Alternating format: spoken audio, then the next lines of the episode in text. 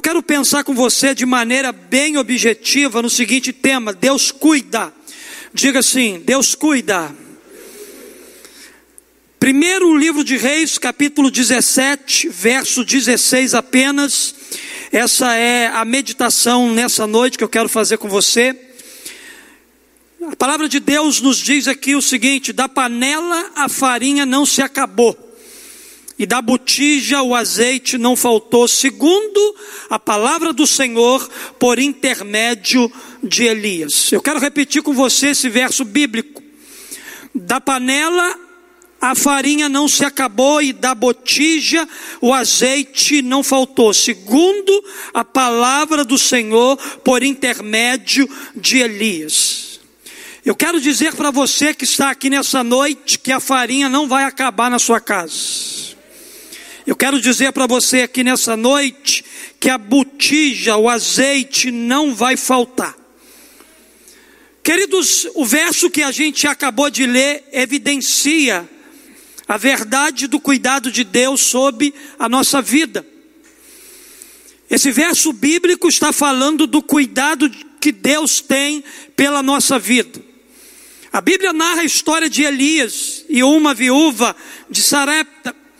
E essa é uma das histórias mais conhecidas da Bíblia, da palavra de Deus. O profeta ele foi sustentado de forma milagrosa na casa da pobre viúva quando o azeite e a farinha foram multiplicados. O texto bíblico diz para nós que a farinha e o azeite multiplicou naquela casa. Eu profetizo que sobre a sua casa haverá também um tempo de multiplicação. E esse tempo de multiplicação vai revelar o cuidado de Deus para com a sua vida. E olhando aqui para esse verso bíblico, a gente pode aprender muito com essa história. A viúva de Sarepta foi a mulher que ficou conhecida por acolher o profeta Elias, quando ele estava fugindo do rei Acabe e da sua esposa Jezabel. E essa mulher aqui, apesar de ser muito humilde, ser pobre, ela foi hospitaleira, ela recebeu o profeta na sua casa e abençoou a vida daquele homem de Deus que havia ido na sua casa. Então a viúva de Sarepta, ela recebeu o profeta em sua casa e Deus a recompensou de maneira poderosa. Eu quero olhar aqui, queridos, para esse verso bíblico e aplicar três verdades ao seu coração. Então a gente vai meditar no milagre da farinha e do azeite que nos mostra o cuidado de Deus com a nossa vida. Então, em primeiro lugar, o cuidado de Deus ele é revelado pelo sustento diário que recebemos. Então, o cuidado de Deus ele é revelado pelo sustento diário que nós recebemos. Deus nos sustenta diariamente. Todos os dias eu e você somos sustentados por Deus. Todos os dias Deus está provendo algo para a nossa vida. Deus está provendo algo para a nossa necessidade. O texto diz aqui que da panela a farinha não se acabou e da botija o azeite não faltou. Deus estava aqui suprindo a necessidade daquela mulher, Deus estava suprindo a necessidade do profeta para aquele dia. Deus sempre tem algo para nos suprir em cada dia da nossa vida. Hoje Deus já nos sustentou. Hoje nós já recebemos a provisão do céu. Hoje Deus já nos abençoou de maneira poderosa. Hoje eu e você já fomos sustentados pelo Pai. Queridos, Deus supre as necessidades essenciais do seu povo. Quando a gente olha para farinha e azeite aqui nesse texto, farinha e azeite era o arroz com feijão do povo de Israel. Era o arroz com feijão daquele povo e Deus estava suprindo aquela necessidade. Sabemos que Deus sustenta o seu povo diariamente. Na casa do crente jamais faltará o pão nosso de cada dia. Olhando para a Bíblia, a gente percebe que o justo jamais ele fica desamparado. Por quê, pastor? Porque isso é promessa de Deus para a nossa vida. Pode nos faltar muitas coisas, mas o que não vai faltar é o sustento, é a provisão de Deus para a minha vida e para a sua vida nesse ano. Thomas Atson, ele declarou algo muito interessante. Ele disse o seguinte: Deus deve merecer nossa confiança quando sua providência parece correr em sentido contrário às suas promessas. Nós precisamos continuar confiando em Deus, ainda que as suas a sua providência pareça correr em sentido contrário com aquilo que Deus ele nos prometeu. Ainda que muitas coisas elas falhem com a gente, o cuidado de Deus não vai falhar com você. Ele prometeu, queridos, cuidar de Israel na caminhada para a terra prometida. E como é que ele fez isso? Ele fez isso ao mandar o maná do céu para sustentar o seu povo no deserto. A Bíblia diz que durante 40 anos caiu o maná do céu por seis dias da semana, exceto aos sábados. Todos os dias Deus estava sustentando o seu povo. E queridos, o nosso Deus, ele não mudou. Ele continua o mesmo Deus. Ele continua tendo o mesmo olhar misericordioso para comigo e com você. Ele continua provendo as nossas necessidades. Deus continua o mesmo. Ele continua cuidando de você. Por isso, faça um favor. Liberte-se da ansiedade liberte-se da preocupação, liberte-se de ficar pensando no dia de amanhã, liberte-se da dúvida, da incredulidade. O Deus que nunca falhou com você, Ele não vai falhar amanhã, Ele não falhou hoje, Ele não falhou ontem, Ele não vai falhar com você. Ele vai continuar suprindo todas as suas necessidades. Olhe agora para o Senhor e perceba o cuidado diário dele com você e com a sua família. Olha como ele cuidou de você no ano que passou. Olha como ele está cuidando de você nesses primeiros dias do ano do recomeço. Ele vai continuar cuidando de você.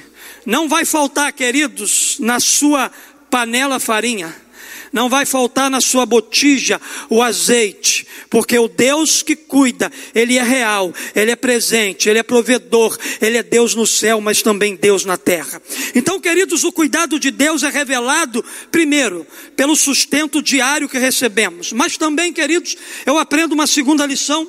Eu aprendo que o cuidado de Deus é revelado pelo milagre operado na crise.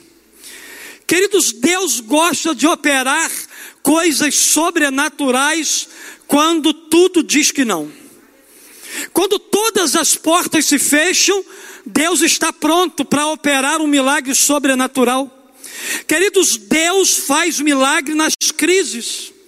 Aquele tempo que o profeta e a viúva de Sarepta estavam vivendo era um tempo de crise.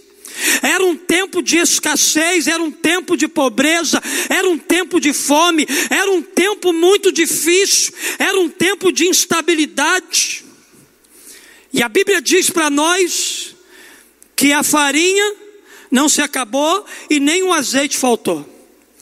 Eu peguei essas duas expressões aí, ó, não se acabou e não faltou. Por que, que não se acabou e por que não faltou? Porque Deus agiu de maneira sobrenatural. Deus agiu de maneira poderosa. Esse milagre aqui, queridos, aconteceu na casa de uma viúva de Sarepta. Era um tempo de seca, era um tempo de fome em Israel, mas Deus usou essa viúva para sustentar o profeta Elias e ao mesmo tempo abençoar toda a sua casa. Deus agiu de maneira sobrenatural. Deus ele fez um milagre extraordinário. Deus ele trouxe a multiplicação para aquela casa, para aquela família, para a vida do profeta. Eu quero dizer para você que no meio da crise que você está vivendo, no meio da crise que nós estamos inseridos, no meio de tanta incerteza, Deus vai surgir e Deus vai operar de maneira sobrenatural. Deus vai te surpreender com milagres do céu. Você viverá no ano de 2021 um ano extraordinário na presença do Senhor. Porque, queridos, Deus gosta de fazer milagre. George Miller, ele disse algo muito interessante, porque o milagre está ligado à fé. E ele disse o seguinte: a fé não atua no âmbito das possibilidades. Não há glória para Deus naquilo que é humanamente possível. A fé começa onde as forças do homem terminam. A fé começa aí, aonde não há mais força. A fé começa aí, muitas das vezes, aonde não há mais expectativa, não há mais esperança. É aí que a fé acontece, é aí que o sobrenatural de Deus vem. É aí que Deus age de maneira sobrenatural, porque Deus gosta de operar quando a gente, quando as forças da nossa vida elas terminam, Deus gosta de operar e fazer milagre. Os milagres de Deus são naturais à fé cristã. A gente precisa entender, queridos, que se a gente tirar os milagres da Bíblia, a nossa fé perderá sua base. Os milagres estão presentes na criação, os milagres estão pre presentes na providência de Deus, os milagres estão presentes na redenção. Deus sempre fez milagre na vida do seu povo, principalmente nos momentos de crise. Quando Deus tirou o povo do Egito, ele estava em crise. Deus fez um milagre. Quando eles estavam caminhando na direção da terra prometida, eles se depararam com o mar vermelho, eles estavam vivendo um tempo de crise. Deus fez um milagre. Deus conduziu o povo pelo deserto sustentando aquele povo com maná do céu, fazendo milagres acontecerem de maneira sobrenatural enquanto eles caminhavam no deserto. Era um tempo de crise para aquele povo, mas Deus estava sempre surpreendendo aquele povo com milagre. Sabe o que eu aprendo aqui? Se você está vivendo um tempo de crise, comece a glorificar a Deus, comece a exaltar a presença do Senhor, porque você é um forte candidato para experimentar um milagre milagre. Você é um forte candidato para experimentar um milagre do Senhor.